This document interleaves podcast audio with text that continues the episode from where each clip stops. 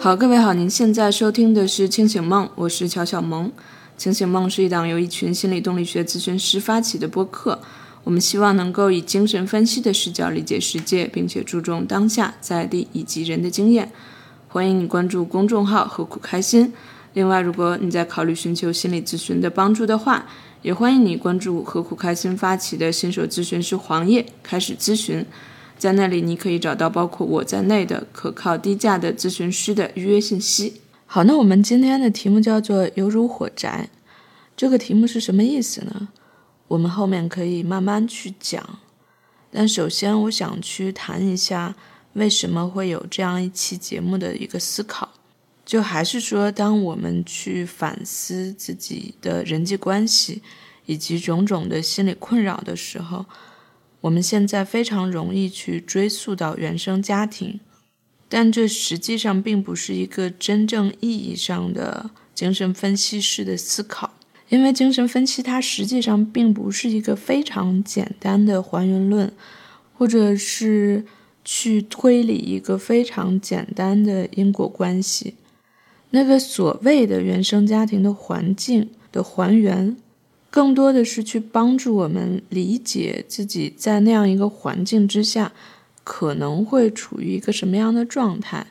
在这样的理解之中，我们就更有可能去所谓体验之前未曾体验过的情感。那这一句话是小雪的公众号“潜在空间”他最近引用的一句督导的一个说法。我会觉得这是一个非常精妙、非常精确的总结。那清醒梦之中，我们也一再去提，有很多情感，有很多焦虑、恐惧，他们是非常原始的，以至于是非常生理性的。但是这样的话，到底是什么意思呢？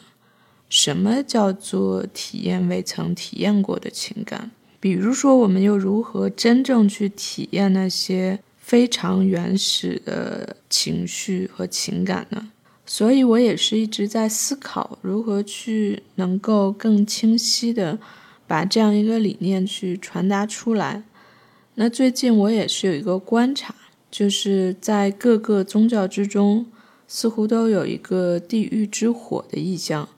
或者说地狱非常容易去和。火这样一个意象去连接起来，当然，对于宗教来说，如果只是去讨论它的教义，他们都会更倾向于去认为说地狱是实指的。但是，我们也可以将之理解为一种指代性的精神状态。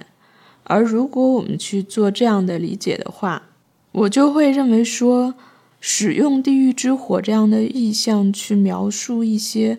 非常原始、非常创伤的心理状态是一件特别契合的事情，所以在这期节目之中，我也希望去做这样一个尝试，就是使用火，或者尤其是与地狱有关的火、令人痛苦的火这样的意象，去试图描述一些非常原始、非常创伤、难以描述的心理状态。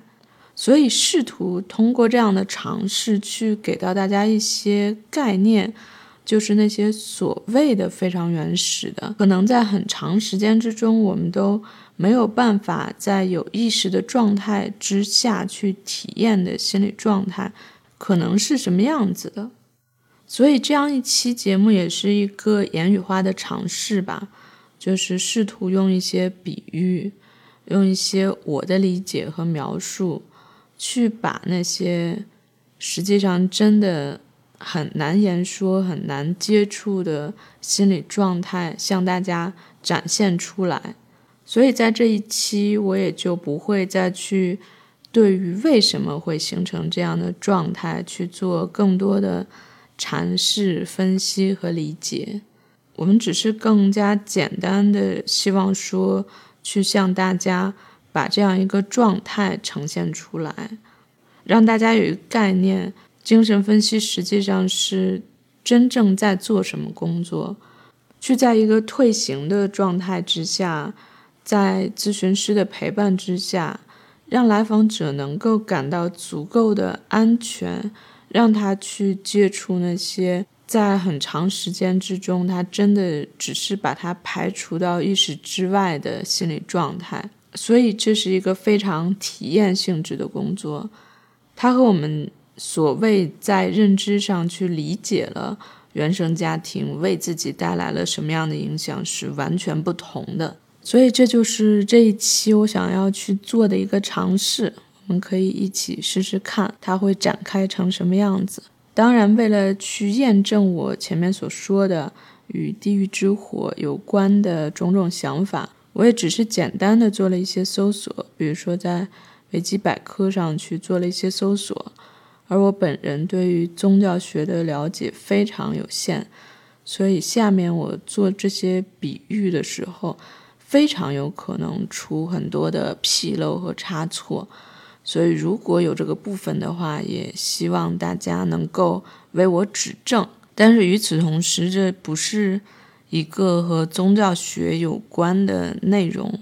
我们只是希望去借用它的一些比喻。好，那我们首先就去列举一下各个宗教之中与火有关的地狱的描述。比如说，在犹太教之中，圣经里的一些描写和表象，遍地都是硫磺、盐和火烧，没有耕种，没有出产，连草都不生长，鸟被火吞灭，在熔火里受惩罚，有烈火、硫磺、热风。基督教的地狱的概念是基于基汉纳。它是过去位于耶路撒冷城墙外的一个谷地，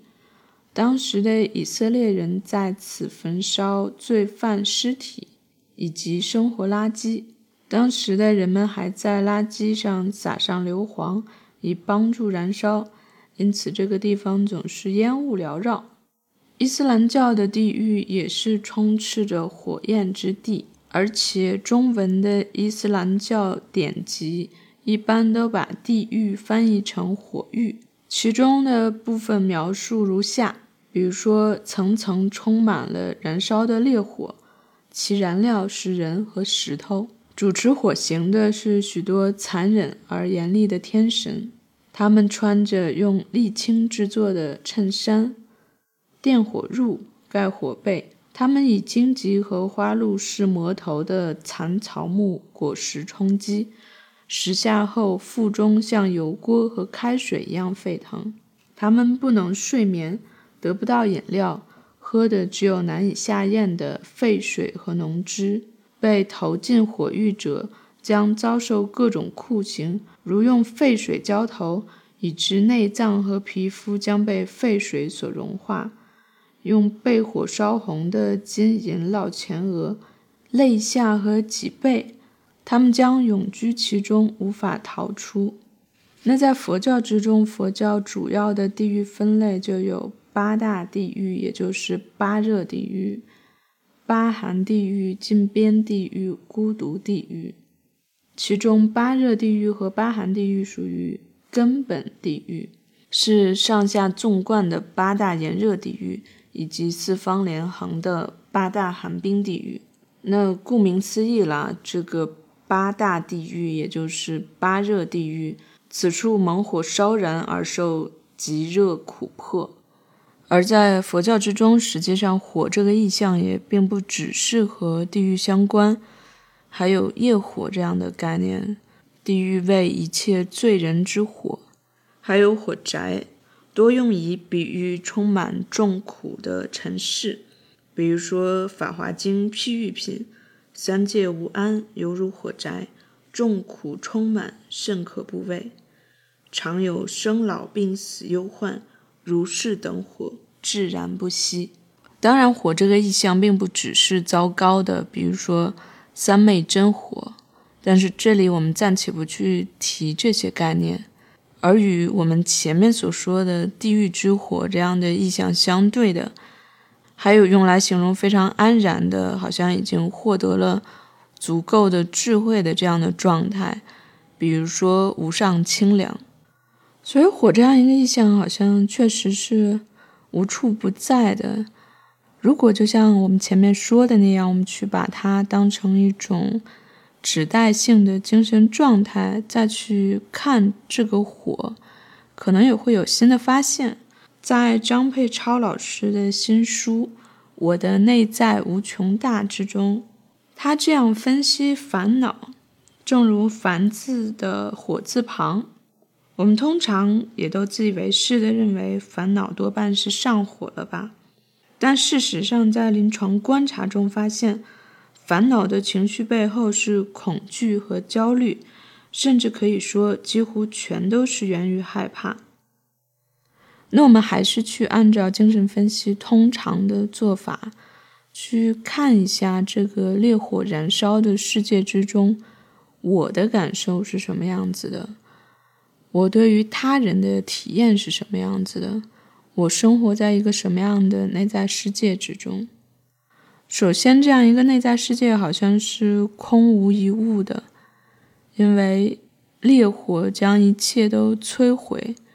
这个世界只剩下了被破坏的烈火燃烧之后的灰烬。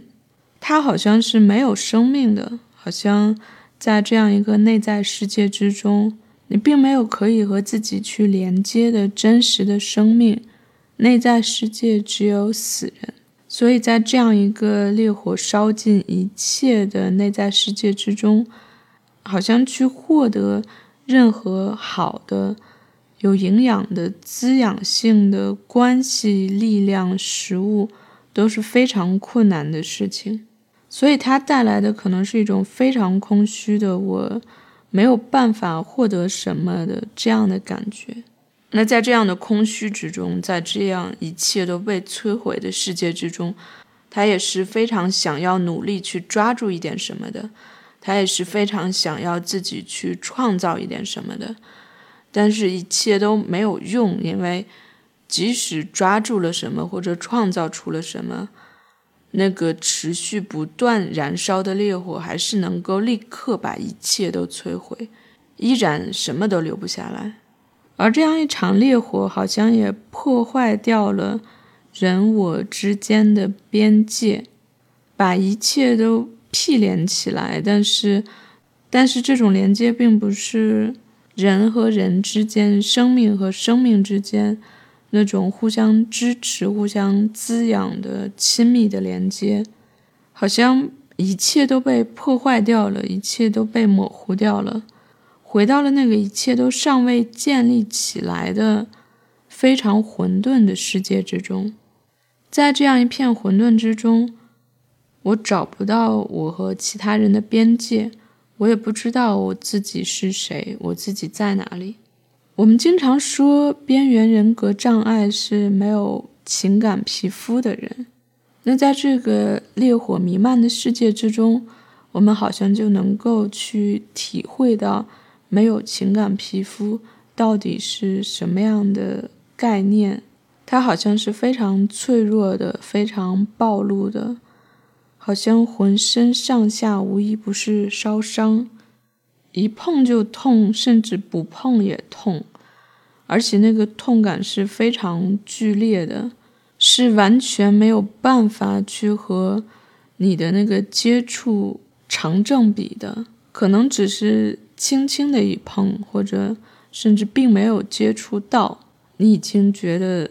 痛的撕心裂肺了。但是联想到我们前面所说的。这个世界之中的一切都被烧成灰烬，你什么都没有。你是非常渴望和其他人、其他生命的接触的，就像一个经历了极度烧伤的婴儿，他的内在有非常多的恐惧，他极其需要和他人的皮肤接触、情感连接，才能得到一点点的安抚，但是他又没有办法这样做，因为。其他人一旦接触他烧伤的皮肤，他就又会回到那种痛的撕心裂肺的状态。所以，我们说这样的人，他的情绪调节能力非常差，他可能不是很有现实检验能力。但是，这是因为在他们的感受层面，只要一片羽毛就能把他们压死。只要一点点的接触，就会激发出来相当强烈的痛感。而在这样一个大火摧毁了一切边界的情况下，在这种我没有情感皮肤的状态之下，我没有一个凝聚的字体，没有一个非常凝聚的关于自己的感觉，我会觉得自己是非常飘摇的，非常碎片的。我可能随时都在经历那种自己就要瓦解、就要崩解、就要不存在的感觉。所以这也是我们刚才讲的，为什么他没有很好的情绪调节能力，就是一方面是我们前面说的，他没有情感皮肤，一点点的接触就会让他非常的痛苦。虽然他强烈的渴望接触，但另外一方面，如果我们从关于他自身的感觉来理解。他关于自己的感觉是那种我一触就碎的，所以有些流行文化的词语也能非常切中要害。比如说，我们会形容一个人玻璃心，那这样的人他关于自己的感觉可能就是非常玻璃的。但这里的玻璃并不是玻璃心这样一个词汇之中带有的那种讽刺或者贬低，而是对于他们。切切实实的一个心理状态的非常贴切的描述，所以他们也会非常容易去经历疑病，怀疑我自己身上出了问题，可能会去做很多很多的体检检查，即使医生说他是没有问题的，他也必须逐项的去确认，逐项的去做检查自己身体的完整性。因为他们心理状态那种破裂的感觉，已经没有办法让他们体会到自己的身体是完整的，这也会引发很多的所谓的死亡焦虑。但实际上，在大多数时候，我们去说死亡焦虑，我们恐惧的都不是死亡本身，而是死亡带来的那种象征性的崩解的解体的感觉。我就要四分五裂，我就要不存在了，非常湮灭的感觉。所以在这样的情况下，经常他们会感到自己是身心不一致的，身心不在一处的，身心很难同整的，身心是分离的。为什么会有这种身心不一致、身心不能同整的感觉呢？那就是因为在日常生活之中，他时刻感觉日常的情境。是压倒性的，是淹没性的，是他所不能承受的。所以这样的时候，他没有办法控制自己的身体，自己的身体只能停在这儿。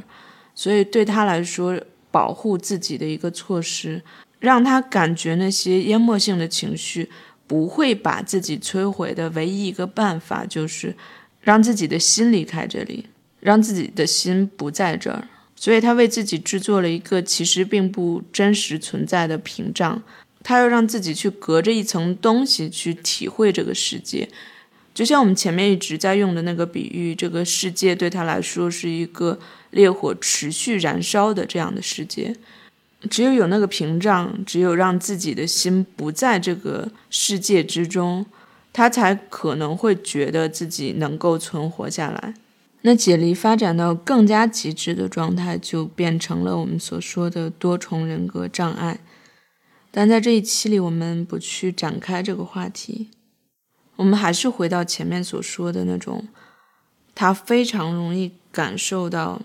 当下的情境对于他来说是压倒性的，所以他会长期的处在一种慢性的应激状态之下，因为他时刻会感到有危险在发生。所以他的身体和心理会经常处于一种过度反应、过度防卫的状态，这可能会导致很多免疫系统的疾病。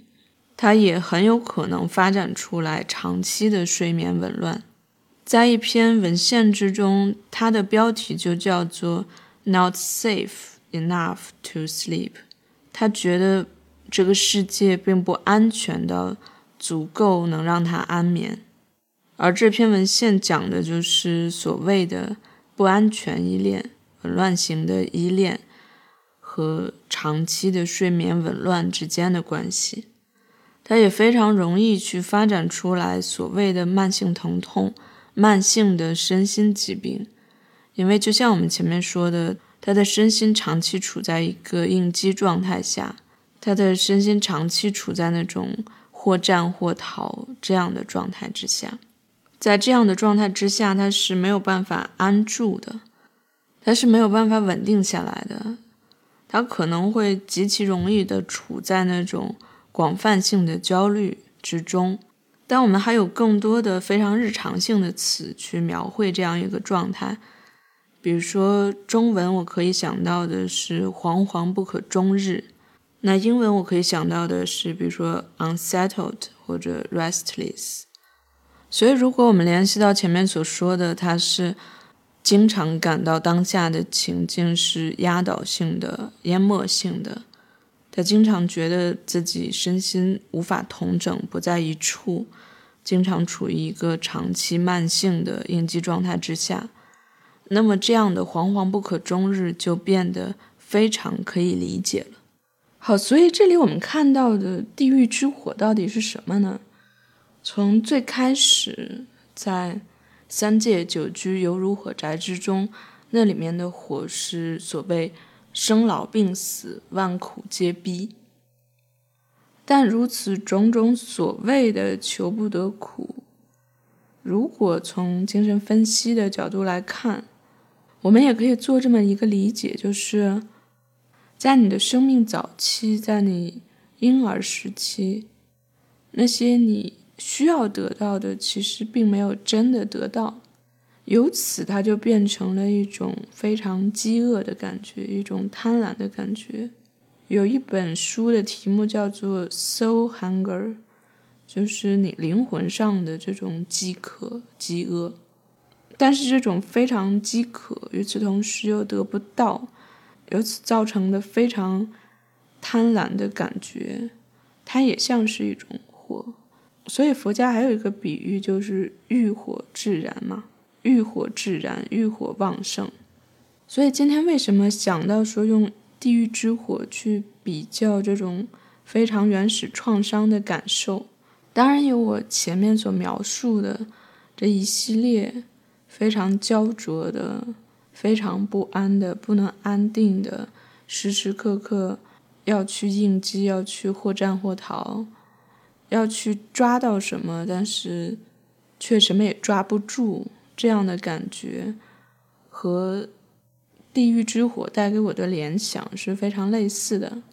另一方面，我也在想，如果我们去把宗教的教义当做人类的一种创造的话，咱们并不是说不尊重任何的宗教，但如果我们把它当做一种人类的创造的话，地狱就是人类所能想象的痛苦的极限。而那种长期的创伤 PDSD，这实际上也是人类灵魂、人类的心理、精神能够达到的一种非常痛苦的极限。所以在这样的情境下，他们会怎么做呢？就像我们前面说的那样，他们会让自己总是处于一个备战的状态，总是要去判断或战或逃。他们会去过度的小心、过度的防卫，把任何信号解读成非常危险的，并且根据自己的解读去判断下一步应该怎么做。但是这样的方式通常都并不是一个有效的方式。在一个非常有名的关于紊乱型依恋的研究之中。研究者就提出，紊乱型依恋的婴儿，他处于一种无解的恐惧之中。那原文叫做 “fright without solution”。那为什么会这样呢？首先，这些婴儿会倾向于试图从引发自己恐惧的养育者那里寻求安慰，并且因此和养育者保持一种。创伤的或者紊乱型的依恋方式，因为他们并没有其他可以依靠的人。其次，长期的慢性的创伤，会导致我们刚才说的解离，也就是当他处于一种非常恐惧的状态之中的时候，他实际上已经没有办法去感受或者判断自己处在恐惧之中了。所以非常吊诡的是，他们会进入到一种对于恐惧的无所畏惧的状态之中。所以在这里，我们看到的就是一个死循环。大家可能也会觉得非常熟悉。如果一直听我们的节目的话，这好像就是我们之前讲过的松子的那个循环。一方面，他没有办法去判断自己是安全的还是危险的，